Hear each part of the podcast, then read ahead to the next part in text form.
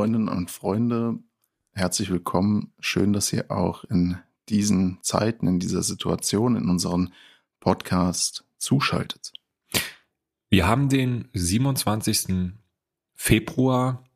Wir haben Tag 4 der völkerrechtswidrigen Invasion des Angriffskriegs Russlands auf die Ukraine, auf die Menschen in der Ukraine.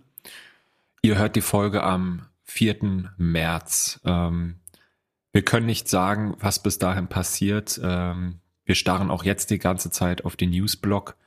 Die Situation ändert sich minütlich. Wir sind mit den Gedanken oft ganz woanders. Ähm, aber wir fanden es wichtig, dennoch diese Folge auch äh, dieses Mal wieder aufzunehmen. Denn natürlich äh, beschäftigt auch der Krieg in der Ukraine ganz konkret die Region und unsere Stadt. Ähm, aber auch eure Leben gehen weiter, unsere Leben gehen weiter. Ähm, wir haben Familien, müssen arbeiten gehen und äh, so gibt es auch andere Themen, die unsere Stadt und unsere Region beschäftigen. Ähm, und auch dieser Verantwortung wollen wir gerecht werden.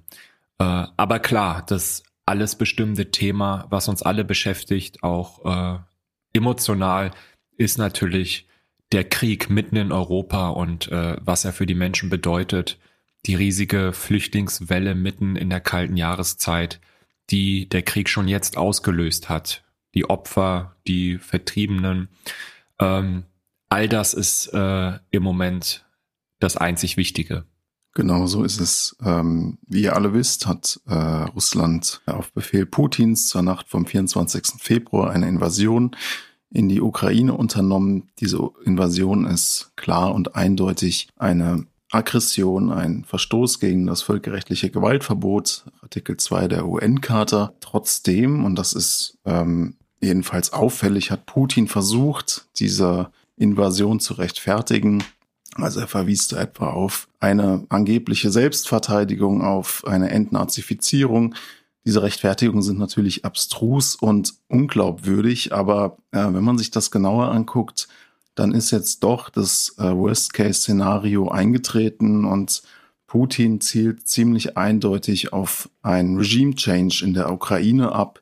Das heißt, äh, vermutlich möchte er ein autoritäres Vasallenregime äh, in der Ukraine einführen, mit Waffengewalt. Und äh, insofern ist es natürlich bemerkenswert, äh, wie sich jetzt die ukrainische äh, Regierung positioniert und äh, klar zur Verteidigung aufruft. Äh, die genauere Analyse ähm, der russischen Politik, auch insbesondere der russischen Völkerrechtspolitik jetzt in diesem Kontext, äh, dieser sehr abstrusen Rechtfertigung, könnt ihr bei Interesse näher äh, nachlesen im Völkerrechtsblog. Ich habe dort am Tag nach der Invasion mit Lauri Melkso, einem der profiliertesten Experten zur russischen Völkerrechtspolitik, Professor an der Universität in Tartu in Estland, ein Interview geführt. Äh, wir verlinken euch dieses Interview in den Show Notes. Aber abgesehen von den völkerrechtlichen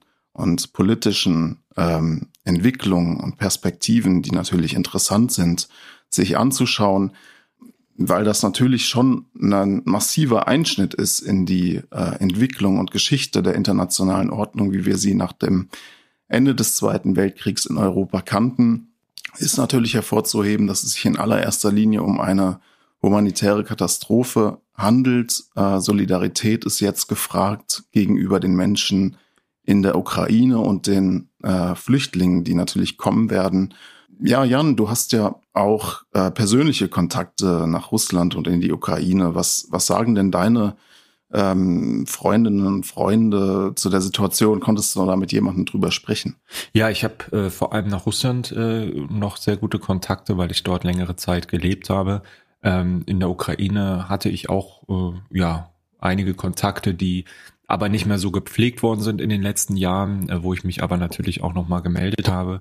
Ähm, Gerade meine russischen Freundinnen und Freunde ähm, sind Gott sei Dank stabil. Ja, also ähm, die schämen sich für ihr Land, mhm. ähm, die äh, finden es zutiefst verwerflich, was ihre Regierung da tut. Es gibt ja auch viele mutige Menschen, die im Moment auf die Straße gehen in ganz Russland ähm, mutig, weil natürlich sie dann direkt, äh, wenn sie nicht schon auf der Straße zusammengeschlagen werden, verhaftet werden mhm. und ähm, wer weiß wann und unter welchen Umständen wieder äh, die Freiheit erlangen.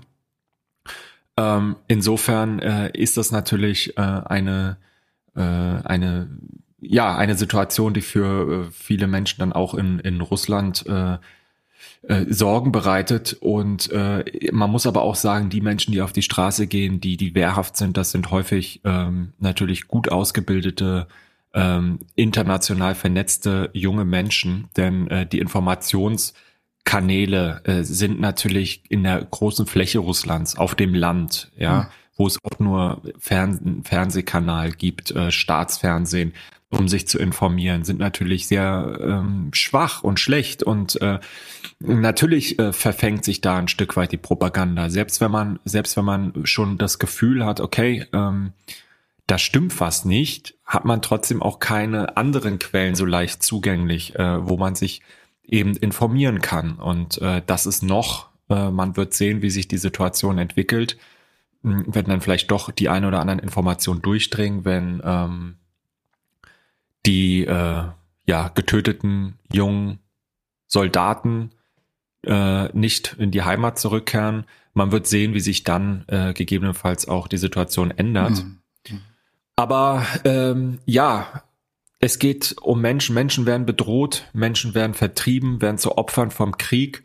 Und äh, wir leben in einer multikulturellen Stadt. Äh, Frankfurt ähm, gibt es äh, im Prinzip kein, kein Krieg keine Krise auf der Welt, die nicht direkt oder indirekt die Menschen in unserer Stadt und ihre Familienmitglieder äh, bedroht. Insofern ist Weltpolitik plötzlich dann immer auch ganz nah. Ähm, das hat man auch gesehen jetzt auf ähm, Demos äh, gegen den Krieg von Russland in der Ukraine, ähm, wo tausende Menschen demonstriert haben. Äh, zum Teil organisiert vom ukrainischen Verein, den auch wir angefragt haben äh, für ein Feature und zwar ein Tag vor dem Angriff Russlands auf die Ukraine. Da wurden die äh, Separatistenregionen an äh, sozusagen äh, gerade äh, als unabhängig äh, anerkannt.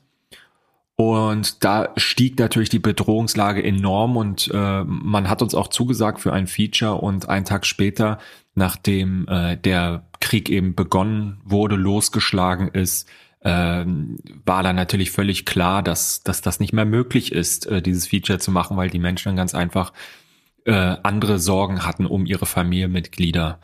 Und ähm, da sieht man dann eben auch, wie das wirklich Menschen in der unmittelbaren Nachbarschaft und Umgebung betrifft, wenn so etwas passiert. Ähm, ja, ist ist dann auch auf Demos unterschiedlich äh, zur Sprache gekommen, äh, wie es zu dieser Situation kommen konnte. Ähm, ihr hört nicht diesen Podcast für weltpolitische Analysen. Äh, insofern werden wir uns auch hier äh, zurückhalten und äh, jetzt nicht äh, über irgendwelche Prozesse in der Vergangenheit groß sprechen, weil das gehört sich auch im Moment nicht. Im Moment geht es darum, an die Menschen zu denken, äh, äh, zu überlegen, wie man ihnen helfen kann, was man tun kann, äh, um denjenigen, diejenigen zu unterstützen, die von diesem abscheulichen Angriffskrieg betroffen sind. Genau, so ist es. Also viele Fragen stellen sich natürlich schon jetzt. Ähm, es geht jetzt ganz stark um die Fragen nach Sanktionen, also natürlich mhm. um Vermögen, das eingefroren werden muss. Der russischen Eliten, ähm, das äh, SWIFT, äh, der, der Ausschluss Russlands äh, aus dem SWIFT-System. Vielleicht sagst du noch mal kurz SWIFT, was, was damit gemeint ist. Es wird jetzt entschieden. SWIFT ist ja im Grunde äh, eine Art Kommunikationssystem, also mit der sich, mhm. mit dem sich Banken international über Zahlungsströme austauschen. Und ohne diesen Informationsaustausch könnte Russland jetzt natürlich keine Zahlung für seine Erdgaslieferung mehr entgegennehmen und das ist jedenfalls zu vermuten, würde in der Folge dann ähm, die Lieferung einstellen, denn wieso sollte es jetzt Erdgas liefern, wenn es dafür keine Zahlung bekommt? Das ist logisch. Ähm, ein SWIFT-Ausschluss, das ist ähm, das schärfste Schwert, sagt man, dass man jetzt an Sanktionen einsetzen kann. Und das würde vermutlich Russland sehr empfindlich treffen. Natürlich auch Länder äh, wie Deutschland oder Italien, die von den Erdgaslieferungen abhängig sind. Ähm, die deutsche Bundesregierung hat sich daher auch lange gegen einen Ausschluss, Ausschluss Russlands aus dem äh, SWIFT-Raum eingesetzt. Das ist ja auch be bekannt ähm, und ist dafür eben auch von anderen Staaten wie Polen etwa ähm, heftig kritisiert worden. Ähm, aber jetzt ist der Beschluss da und äh, man wird sehen, vielleicht, äh, wenn wir die Folge ausstrahlen, ähm, weiß man dann auch schon ein bisschen mehr das wird zu sehen sein, wie schnell das jetzt geht. Jedenfalls ähm, wird man dann sehen, was die konkreten Folgen des SWIFT-Ausschlusses sind. Natürlich ist das nicht das einzige Thema, denn ähm, man könnte natürlich auch argumentieren, SWIFT ist eigentlich nur ein Umweg äh, zu der eigentlichen Frage, ja. kappen wir die Energieversorgung zu Russland? Ja, also ich meine, die Frage der Energiesicherheit ist ja eh die, die sich äh, durch die letzten Jahre und Jahrzehnte ähm, der Zusammenarbeit oder auch Nicht-Zusammenarbeit mit Russland stellt. Wir, wir sind in einer Abhängigkeit, das muss man ganz klar so sagen. Ähm, wir bekommen Öl, aber vor allem eben Gas aus äh, Russland geliefert. Deutschland befindet sich mitten in der Energiewende, ähm, braucht äh, dieses Gas für seine eigene Versorgung. Ähm, die Frage, alle reden über Nord Stream 2, ja, das natürlich nie nur ein privatwirtschaftliches Projekt war, was ja totaler Quatsch ist, ähm, sondern äh, natürlich ein, ein staatlich-politisches ähm, Projekt ähm, mit unterschiedlichen, was unterschiedliche Interessen aus Russland und, äh, und Deutschland eben zusammengebracht hat. Ähm, aber die Frage ist auch, was passiert mit Nord Stream 1, ja? Mhm. Also äh, die Frage, kommen wir, äh, also wie, wie geht es weiter mit der Energieversorgung? Es wird ja zwar langsam wärmer, die Heizungen werden äh, nicht mehr lange angestellt sein, aber wie geht's dann im nächsten Winter weiter? Also es gibt da unterschiedliche mhm. ähm, Äußerungen. Entega beispielsweise ist ein Energieversorger, der sagt, also der Füllstand der deutschen Gasspeicher genügt auf jeden Fall, um durch äh, einen Winter zu kommen. Mhm. Ja, mhm. ähm, es gibt auch in der Vergangenheit, ähm, äh, gab es immer schon auch im Kalten Krieg Diskussionen äh, darüber, hm, ja, was, was passiert mit der Energieversorgung, die aber jede, nie hat äh, sozusagen die Sowjetunion, mhm. ähm, nicht mal zu Zeiten der Kuba-Krise oder anderen ähm, historischen Wegmarken äh, die Gasversorgung in irgendeiner Form eingeschränkt. Ne? Aber es ist natürlich auch, ist natürlich nicht mehr die Sowjetunion, sondern es ist Russland. Ähm, die Interessen könnten jetzt andere sein und es gibt natürlich einen potenziellen Abnehmer, nämlich äh, China. So ist es. Also wir müssen uns als ja Deutschland, als Europa natürlich fragen, was gibt es für Alternativen in der jetzigen Situation zu der Abhängigkeit ähm, von Russland in der äh, Erdgasfrage, in der Energiefrage und natürlich gibt es auch Alternativen. Da muss man abwägen, sind die gut, sind die schlecht. Die USA könnten natürlich einspringen. Darauf könnte man sagen, warten die USA natürlich auch. Ähm, allerdings ist das äh, Fracking-Gas, äh, naja, teuer und ähm, die Umweltbilanz sieht auch nicht gut aus. Das ist ja bekannt. Es gibt vielleicht noch eine andere Alternative Spanien hat sich jetzt auch ähm, ja ins Spiel gebracht ähm, oder afrikanische Staaten könnten über Spanien vielleicht liefern, insbesondere Algerien. Dafür muss man aber dann erstmal natürlich die entsprechenden Leitungen auch legen oder ausbauen. Also es ist schon auch eine mh, wichtige Frage, wie löst man sich aus dieser Energieabhängigkeit? Und das hängt sicherlich auch jetzt mit dem weiteren Verlauf des Krieges zusammen und ähm, auf Art und Umfang möglicher Sanktionen wird es gelingen, Russland äh, zu einer äh, ernsthaften Verhandlung ähm, ja damit zu zwingen letzten Endes ähm, Russland das, was man jetzt gerade sieht, ist ja durchaus der Versuch auch darauf äh, zu verweisen, dass die Ukraine angeblich nicht bereit sei ähm, zu Verhandlungen. Also man ist da wieder in so einem Blame Game. Man versucht im Grunde ähm, ein nicht annehmbares Verhandlungsergebnis vorauszuschicken, in dem Wissen, dass die Ukraine das nicht annehmen kann, dann hat man wieder einen ähm, Versuch der Rechtfertigung von Gewalt, die nicht zu rechtfertigen ist. Also hier wird man sehen, wie das, ähm, äh, wie das weitergeht. Ja, und es muss natürlich auch äh, klar sein, dass ähm, die Weltgemeinschaft hier äh, entschieden reagieren muss. Also ich unterstütze das voll und ganz, ähm, diese diese Sanktionsschritte und ähm, Unterstützung für die Ukrainerinnen und Ukrainer. Ähm, aber äh, klar ist auch, dass das nicht ohne eigenes Opfer geht. Und ähm, ich hoffe, die deutsche Bevölkerung ist so reif, dass sie das anerkennt ähm, und versteht, dass man eben, wenn man an dieser Stelle wirklich Hilfe leisten will in unserer verflochtenen Welt und insbesondere auch mit Russland, ähm, das eben nicht geht, ohne dass das auch bei uns in der Konsequenz zu negativen äh, Effekten führen wird. Und ich meine natürlich ganz besonders auch ähm, für unsere Wirtschaft und unsere Region. Und ich meine, das ist ja auch der Grund, warum ihr unseren Podcast hört. Das sind Nachrichten und Meinungen zu unserer Stadt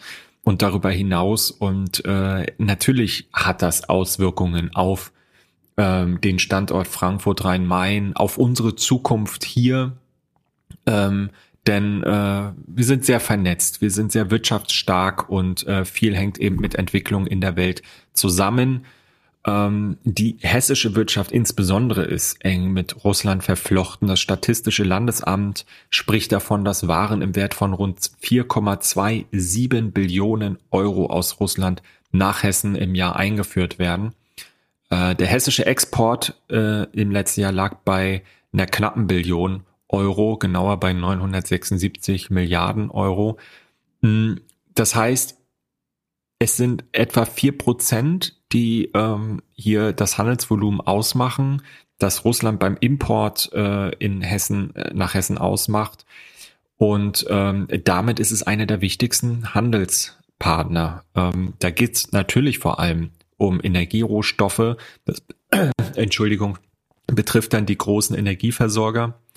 Ähm, aber auch die Messe ist ein Player. Ähm, seit 2002 hat die Messe Frankfurt nämlich eine Tochtergesellschaft in Russland. Ähm, dort sind ja Mitarbeiter damit beschäftigt, die Akquise von Kunden, ähm, aber auch die Organisation äh, mitzugestalten.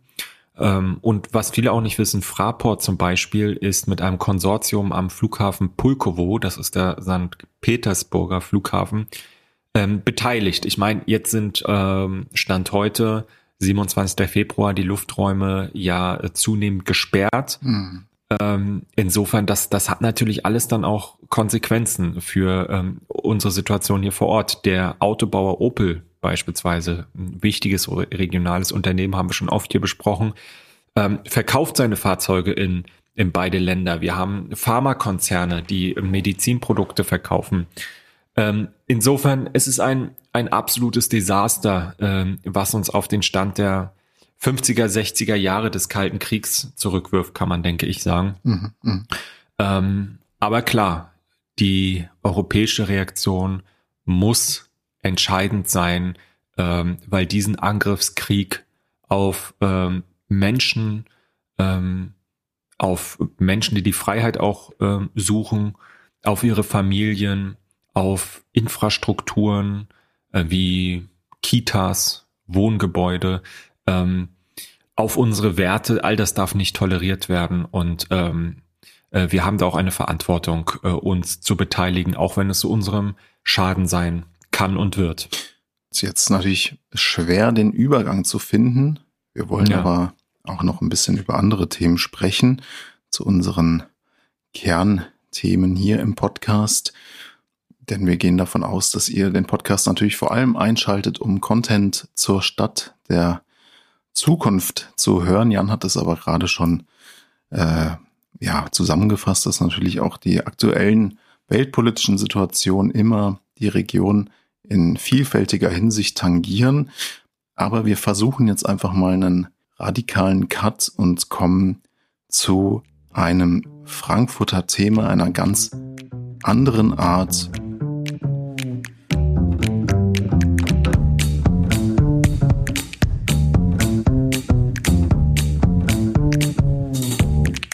Es gibt nämlich jetzt in Frankfurt eine neue App zur Verkehrssteuerung.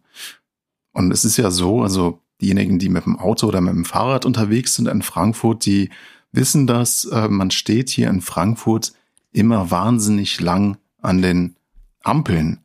Also gerade in der Innenstadt ist das furchtbar nervig und äh, ich kann theoretisch FahrradfahrerInnen verstehen, die sich dann fast geneigt fühlen, auch mal über Rot zu fahren. Wir, wir, Machst du das? Wir können dieses Verhalten natürlich nicht gutheißen.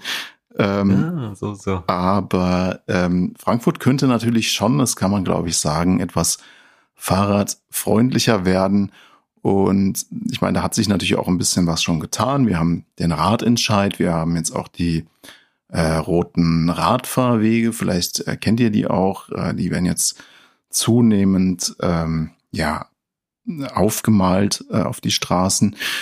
Aber das Problem mit den Staus ist natürlich noch immer da. Ähm, und ich kann das nur aus der Radfahrerperspektive sehen. Ich äh, fahre kein Auto, aber ähm, es gibt da jetzt eine Lösung oder man könnte sagen zumindest ein Lösungsversuch, nämlich eine App namens Traffic Pilot, also so gut Deutsch Verkehrspilot oder Verkehrslotse. Und die Idee ist auch im Grunde so eine Art Verkehrslotse zu sein. Es handelt sich nämlich um eine App, die könnt ihr euch für eure Smartphones runterladen und diese App soll im Grunde eine ja, grüne Welle in, im Frankfurter Stadtraum ermöglichen. Das heißt, ähm, ähm, ihr seid dann im Grunde in der grünen Welle unterwegs. Das ist auch nicht nur in Frankfurt äh, angeboten, sondern die App gibt's in mehreren Städten. Ich glaube in Wien, Düsseldorf, auch dem nahen Heusenstamm und jetzt eben auch in Frankfurt. Ja, und du hast das doch getestet, oder? Was, was kann denn die App? Ja, die App sagt dir im Grunde, wie schnell du unterwegs sein sollst in der Stadt. Du siehst dann auf dem mhm. ja, Display deines Handys, ob du schneller oder langsamer fahren musst, um quasi keine rote Ampel mehr abzubekommen. Ah, dass du dann sozusagen in der, in der grünen Welle dahin schwebst.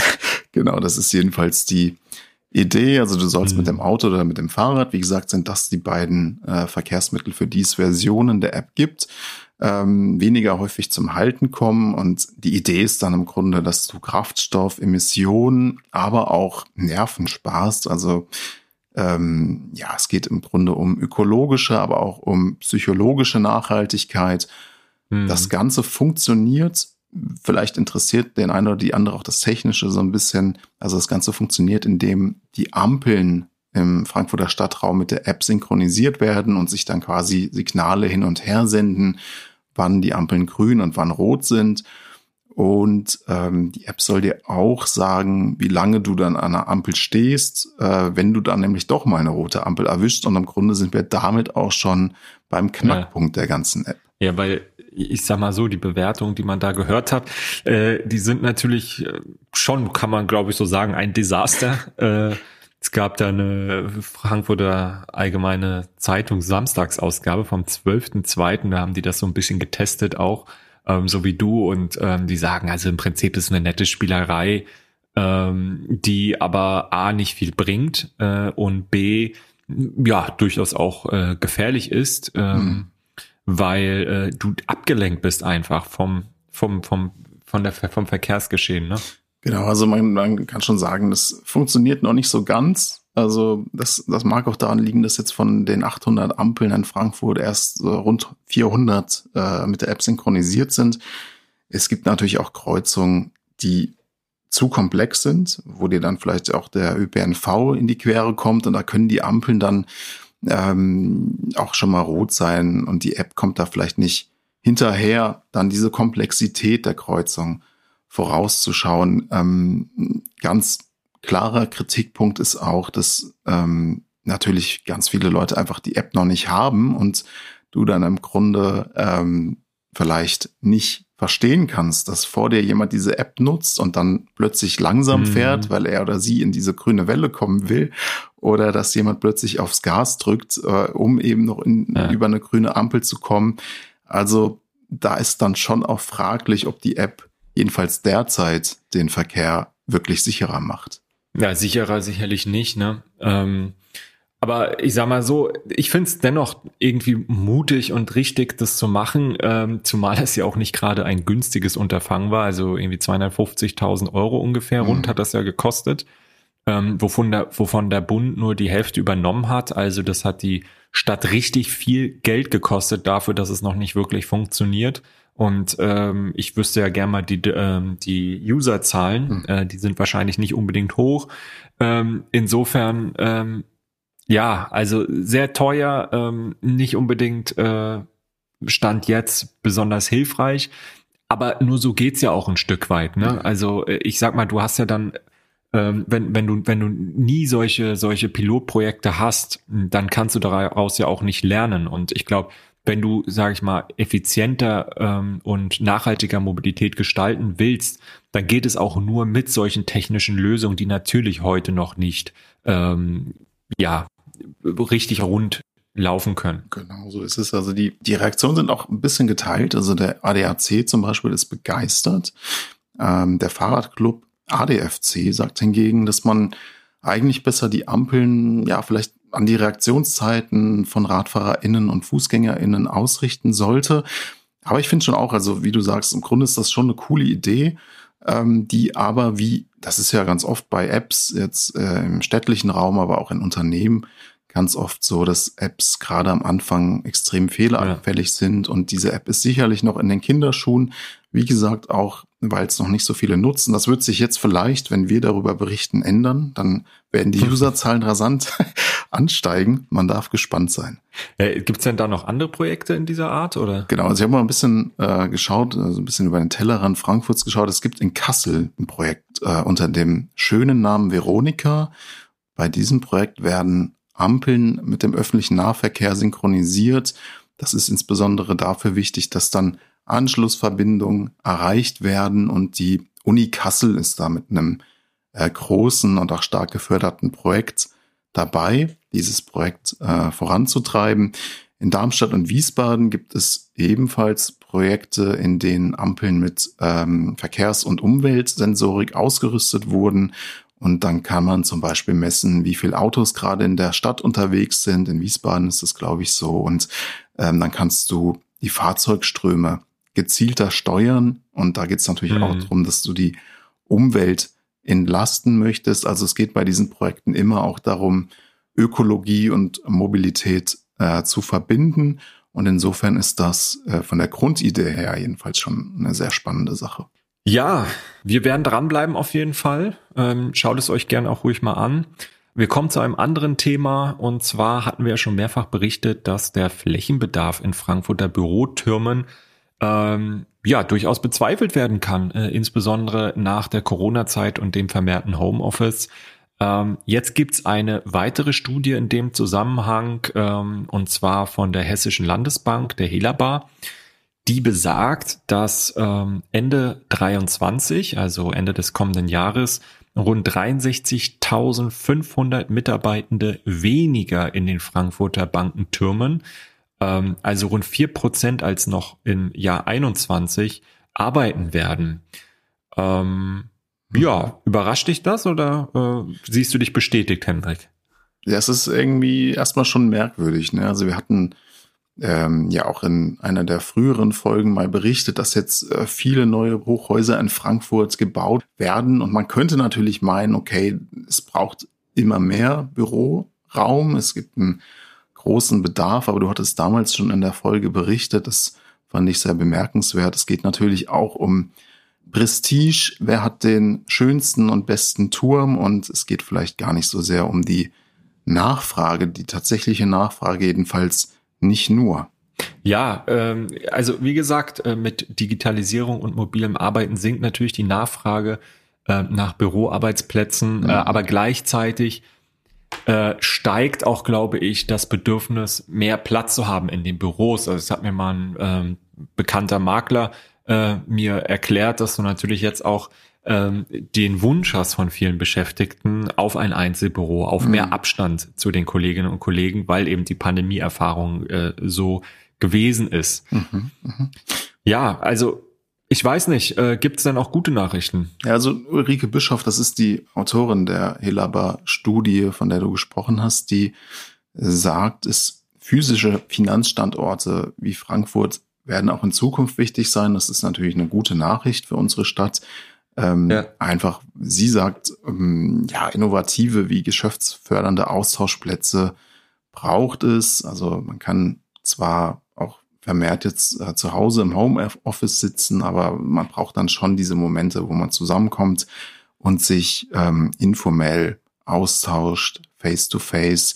Das äh, ist schon so. Ähm, jedenfalls laut Ulrike Bischoff. Es gibt aber auch noch eine schlechte Nachricht jenseits dieser Studie, denn immer mehr Unternehmen ziehen von Frankfurt nach Offenbach. Und äh, die Argumentation der Unternehmen ist dann, dass die Gewerbeflächen in Frankfurt nicht ausreichen. Also das ist irgendwie paradox. Ja, da hatten wir schon mal berichtet. Ähm, ich meine, Januar, im Januar erst mhm. hat ja ähm, ein Biotechnologieunternehmen, das hier 370 Beschäftigte hat, äh, gesagt, dass sie jetzt nach ähm, dass sie jetzt nicht nach Frankfurt eben, äh, sondern mhm. nach äh, Offenbach gehen werden und dort 200 ähm, 200 neue Arbeitsplätze auf einem Innovationscampus äh, entstehen lassen. Und äh, das hat auch Samsung letztes Jahr angekündigt, in Frankfurt für Offenbach zu verlassen. Du bist ja auch Frankfurter. Was macht das mit dir, Hendrik? ja, man stellt sich das vor. Äh, für Offenbach. Ja. Äh, äh, nee, kleiner Spaß an unsere Offenbacher Fans. Wir haben euch natürlich auch lieb. Ähm, aber ich finde es ein bisschen paradox. Also einerseits hast du diese äh, Entwicklung, dass ja. der, dass die Nachfrage eigentlich sinkt jedenfalls in den Bürotürmen, aber andererseits hast du ähm, nicht genug Flächen für Industrie. Also man, man sieht da schon sehr, sehr stark auch diese, diese Flächenknappheit oder diese Flächenkonkurrenz in unserer Stadt. Das ist schon mhm. ein, ein riesen, Riesenproblem. Also es ist schon eine Herausforderung. Ja, ich habe äh, gelesen, Stefanie Wüst, das ist ja unsere Frankfurter Wirtschaftsdezernentin von der FDP, mhm. ähm, die sagt also, tendenziell wird so ein zukünftiger Bedarf von 90 bis 140 Hektar mhm an Gewerbeflächen geben. Ähm, also das ist enorm. Ja. Äh, und ich weiß jetzt nicht, wo das äh, sein soll mhm. äh, in unserer Stadt. Ähm, das geht definitiv nicht so einfach, wenn man sich die Flächenkonkurrenzen anschaut. Ähm, da muss man in Zukunft Prioritäten setzen und natürlich auch bestehenden Raum umwidmen. Aber dazu haben wir uns ja auch oft hier schon ausgetauscht. Genau, ich habe vor kurzem, das war glaube ich auch in der FAZ, ähm, ein Artikel gelesen, da gab es so ein ganz gutes Beispiel, wo ein Einfamilien- in ein Mehrfamilienhaus umfunktioniert wurde. Das ist natürlich nicht ganz dasselbe jetzt ähm, wie bei Industrie- oder Büroräumen, aber die grundsätzliche Idee, dass man bestehenden Raum umfunktionieren kann, ähm, das ist dann analog vielleicht schon interessant und ich fand das äh, eine kreative Idee, mit der Raumnot umzugehen. Wir verlinken euch diesen Artikel auch noch in den Show Notes. Kommen wir zum nächsten Thema. Du hast noch was zur deutschen Börse vorbereitet. Ja, unsere deutsche äh, Wertpapierbörse ähm, mit Sitz in Eschborn, ja, leider nicht mehr in Frankfurt, ähm, ist auf Wachstumskurs. Ähm, und äh, zwar steigerte die Börsen AG, ja, also die, ähm, der Betreiber, der hinter der Börse steht. Viele kennen ja nur das ja, sehr eindrucksvolle Gebäude in der Frankfurter Innenstadt, was man sich auch anschauen kann, wo aber real kein Geschäft mehr abgewickelt wird. Ähm, die steigerten jetzt ihr, ihren, ihren Nettoerlös, muss man sagen, äh, 2021 um neun Prozent, also auf 3,5 Milliarden Euro. Das ist erheblich, mhm. gerade auch mit Blick auf die Corona-Zeit und die Unsicherheit. Ähm, der Gewinn wuchs um 12 Prozent auf äh, mehr als 1,2 Milliarden Euro. Warum ist das so interessant? Das ist deshalb interessant, weil der Vorstandschef Weimer hm, sagt in dem Zusammenhang, dass größere Übernahmen nicht mehr anstehen. Also dass das Thema großer Deal ähm, vielleicht nicht vom Tisch ist, aber auch nicht auf der Agenda für die nächsten Jahre. Mhm. Ähm, und wir erinnern uns, es ist gerade mal fünf Jahre her, dass die Europäische Kommission der deutschen Börse untersagen musste, den Londoner Konkurrenten London Stock Exchange zu übernehmen.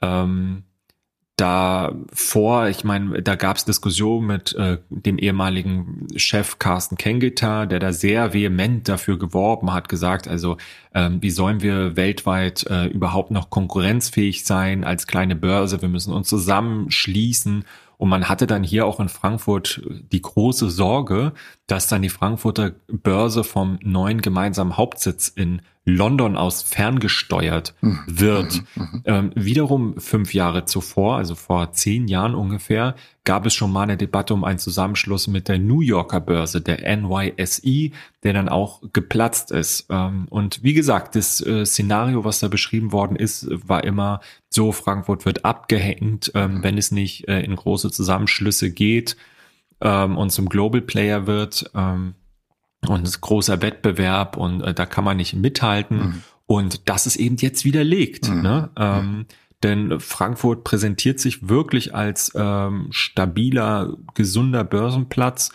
und ähm, hat sich, äh, ist gut aufgestellt, hat Gewinn erwirtschaftet, ähm, hat auch mit Zukunft, äh, Zukäufen äh, gezielt auch äh, für sich die Zukunftssicherheit auch ein Stück weit gestärkt ähm, zum Beispiel mit einem Schweizer Fintech, Crypto Finance ähm, oder auch ein Stimmrechtsberater ISS, ähm, der vor allem sich so mit Nachhaltigkeitsdaten und so weiter beschäftigt.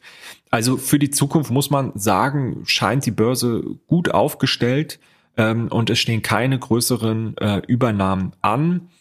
Äh, insofern ja, eine solide Geschäftsführung, die Weimar hier vorzuweisen hat, ähm, mit kleinen Schritten statt der ganz großen Übernahme, ähm, finde ich ein, finde ich ein spannenden, spannende Entwicklung. Spannend, auf jeden Fall. Da bleiben wir dran. Schauen wir nochmal auf die Landesebene. Ich habe gelesen, äh, Ministerpräsident Volker Bouffier wird sich bis zum Ende von Mai 2022 von seinem Amt als Ministerpräsident zurückziehen und als Nachfolger wird jetzt Boris Rhein gehandelt. Jan, du hast ja auch ein bisschen äh, Einblicke in den Landtag, hast ja auch mal beim Landtag gearbeitet. Ähm, wer ist denn eigentlich Boris Rhein? Kannst du da mal ein bisschen aufklären? Ja, Boris Rhein ist, äh, kann man sagen, eine Frankfurter Legende, seit er damals ähm, als äh, ja ziemlich konservativer Rechtsausleger in der CDU ähm, stockbesoffen mit seinen Kumpels nachts vor dem Klapperfeld, dem linken Zentrum, dem autonomen Zentrum in der Innenstadt gestanden hat und äh, da rein poltern wollte. Ähm, das äh, ja ist eigentlich fast eine Überraschung, dass ihm das nicht weiter geschadet hat, aber okay. Mhm. Ähm, er war aber auch schon viele Jahre und Jahrzehnte jetzt mittlerweile in ähm, Frankfurt und äh, Hessen politisch in Ämtern und Mandaten. Also war mal Frankfurt äh, Ordnungsdezernent, ist dann auf die Landesebene gewechselt, war Innenminister und ist dann aus der starken Position des Innenministers bei der OB-Wahl in Frankfurt gescheitert mhm. an Peter Feldmann. Mhm. Und ähm, ja, ist dann wieder zurückgekehrt nach Hessen, wurde später Minister für Wissenschaft und Kunst. Und äh, es hieß immer so ein bisschen, dass er nicht der Lieblingsfreund ist von Volker Bouffier. Ähm, und auch abgestraft worden ist nach der Landtagswahl, äh, als äh, Landtagspräsident gewählt worden ist und ähm, aus dieser Rolle jetzt ähm, ja nominiert worden ist. Also er wird auch nicht gehandelt, sondern es hieß jetzt, der, der wird das jetzt. Ja. Ne? Aber ist ja eigentlich komisch, oder? Wenn er jetzt nicht so Best Buddy von Bouffier ist, ähm, dass er jetzt dann doch nominiert wird. Weißt du, wie es dazu gekommen ist? Ja, also das kann man natürlich, das kann man natürlich äh, erstens schon mal kritisch sehen. Denn äh, ich finde es eh so ein bisschen ambivalent, wenn man sagt, äh, ja, ich ernenne jetzt einfach meinen Nachfolger hier. Mhm. Ähm, das ist so ein bisschen neofeudalistisch, finde ich. Ähm, aber ist natürlich legal und ist auch legitim, mhm. denn der Ministerpräsident wird nicht von der Bevölkerung, sondern vom Parlament gewählt. Mhm. Und wenn die jetzt eben sagen, wir übergeben die Amtsgeschäfte an jemand anderes, äh, Klammer auf, um eine bessere Voraussetzung für die Landtagswahl zu äh, schaffen, Klammer zu, dann äh, kann man das natürlich machen. Mhm. So und äh, wie es jetzt dazu gekommen ist, kann ich mir nur so erklären, dass sich Boris Rhein ja durchaus Anerkennung äh, in, in seiner überparteilichen Rolle erworben hat. Ähm, das finden ja auch viele total gut, wenn da so ein bisschen so eine Landes, landesväterliches Image äh, ausgestrahlt wird. Das äh, kommt oft immer sehr gut an und das traut man Boris Rhein jetzt wohl eher zu als anderen äh, Mitbewerbern, die es wohl auch gab, wie ähm, ja den ziemlich Skandal, den Skandal äh, umwitterten Innenminister Peter Beuth, mhm. ähm, der äh, ja diverse Polizeiskandale nicht zur, äh, sage ich mal, zur Freude aller dann äh, behandelt hat ähm, oder auch äh, Lords, äh, den aktuellen Bildungsminister. Mhm. Jetzt könnten ja, könnte man ja sagen, es ist doch irgendwie überraschend, ähm, dass Volker Bouffier zurücktritt. Ist das überraschend? Wie, wieso tritt er überhaupt zurück? Weißt du da was? Naja, also ähm, er ist natürlich jetzt schon sehr lange im Amt. Ich weiß gar nicht genau, wie lange, müsste ich nochmal nachgucken. Ähm, er ist, ähm, ja, man sagt auch gesundheitlich angeschlagen okay. gewesen oder immer noch, das weiß man nicht genau. Ich weiß es zumindest nicht. Ähm, das spielt sicherlich eine Rolle. Eine Rolle spielt aber wahrscheinlich auch, ähm, dass er sich ein bisschen verpokert hat ähm, mit Blick auf die Bundespolitik, wo er mal eine wichtige Rolle gespielt hat ähm, und äh, da sehr auf Armin Laschet mhm. gesetzt hat und sich gegen Friedrich Merz ausgesprochen hat, der ja nun aber der neue mhm. starke Mann bei der CDU ist, mh, was ihn, also was äh, Volker Bouffier auch politisches Kapital mhm. gekostet hat, muss man sagen. Und ähm, ja, ich sag mal, äh, nachdem er als Innenminister ähm, sehr umstritten war, auch in seiner Rolle rund um die NSU-Aufklärung, wo er den Verfassungsschützer Alexander Temme ähm, für viele nicht nachvollziehbarerweise geschützt hat, ähm, äh, hat er dann als Ministerpräsident eben auch diese landesväterliche Rolle eingenommen, die mir persönlich mal ein bisschen auf den Keks geht, weil ich sie für sehr unpolitisch halte, aber die viele eben wichtig finden und ähm, das ist natürlich auch, ja, kann man auch nachvollziehen. Ähm, und da hat er sich Anerkennung erworben, ähm, hat äh, ja durchaus auch immer ein gutes Gespür für ähm, die aktuelle Lage immer gezeigt. Und das ist ihm so ein bisschen abhanden gekommen zuletzt, hatte ich das Gefühl. Gerade auch in der Corona-Krise. Es gab jetzt öfter mal Gesetzesvorlagen, die vor das Landesverfassungsgericht mussten, dort gescheitert sind. Ähm, wie zum Beispiel der äh, aktuelle Corona-Haushalt, ähm, der, wo, wo man quasi einen Schattenhaushalt mhm. geschaffen hat, aus dem man sich dann für einzelne Projekte, die jetzt nicht unmittelbar oder auch gar nicht was mit ähm, den Corona-Maßnahmen und der Corona-Bekämpfung zu tun hatten, bedienen konnte. Mhm. Mhm. Okay, sehr interessant. Das heißt, wir werden wahrscheinlich bald einen neuen Ministerpräsidenten in Hessen haben. Davon ist auszugehen. Kommen wir zum letzten Thema. Fake News können Leben kosten. Ähm, das sieht man in Russland. Das äh, sieht man aber auch äh, natürlich mit Blick auf die Corona-Pandemie, wo viele Falschnachrichten im Umlauf waren, Leute wahrscheinlich auch zu sicher waren und ähm, ja, wo Lügen verbreitet worden sind. Es ist auch ehrlich gesagt kein Wunder, um nochmal zu unserem ersten Thema zu kommen, dass äh, die AfD mit Alice Weidel direkt auf den Putin-Propagandazug aufspringt und der Ukraine die Schuld gibt für den Krieg ähm, also wo man wirklich mit gesundem Menschenverstand sagen muss, das ist ja völlig, völlig absurd. Ähm, das ist ja fast schon Neusprech im Sinne von 1984. Also äh, schwarz ist weiß, weiß ist schwarz. Ähm, und natürlich sind jetzt auch äh, viele aktuelle Experten der Außen- und Sicherheitspolitik vor kurzem noch Impfexperten und äh, Infektiolo äh, in, äh, in Virologen gewesen. ähm, und ähm, die, diese ganzen Experten gehen dann jetzt auch immer noch gegen die Corona-Maßnahmen auf die Straße, auch wenn sie ähm, ja schon zum 20. März angekündigt worden sind, dass, äh, dass es die bald nicht mehr geben wird. Mhm. Und ähm, das nervt natürlich total, ähm, nicht weil man diese äh, Position dann nicht auch äh, haben kann, aber äh, weil sie natürlich systematisch das Vertrauen in in unsere Regierung, in die anderen Menschen, unsere Gesellschaft unter, unterminiert und das äh, Vertrauen äh, schädigt. Und ähm, da geht es auch gar nicht darum, dass man vielleicht äh, eine unterschiedliche Meinung zu bestimmten Sachen hat, sondern dass halt wirklich gezielt falsch Maßnahmen, äh, Falschinformationen verbreitet mhm. werden. Mhm.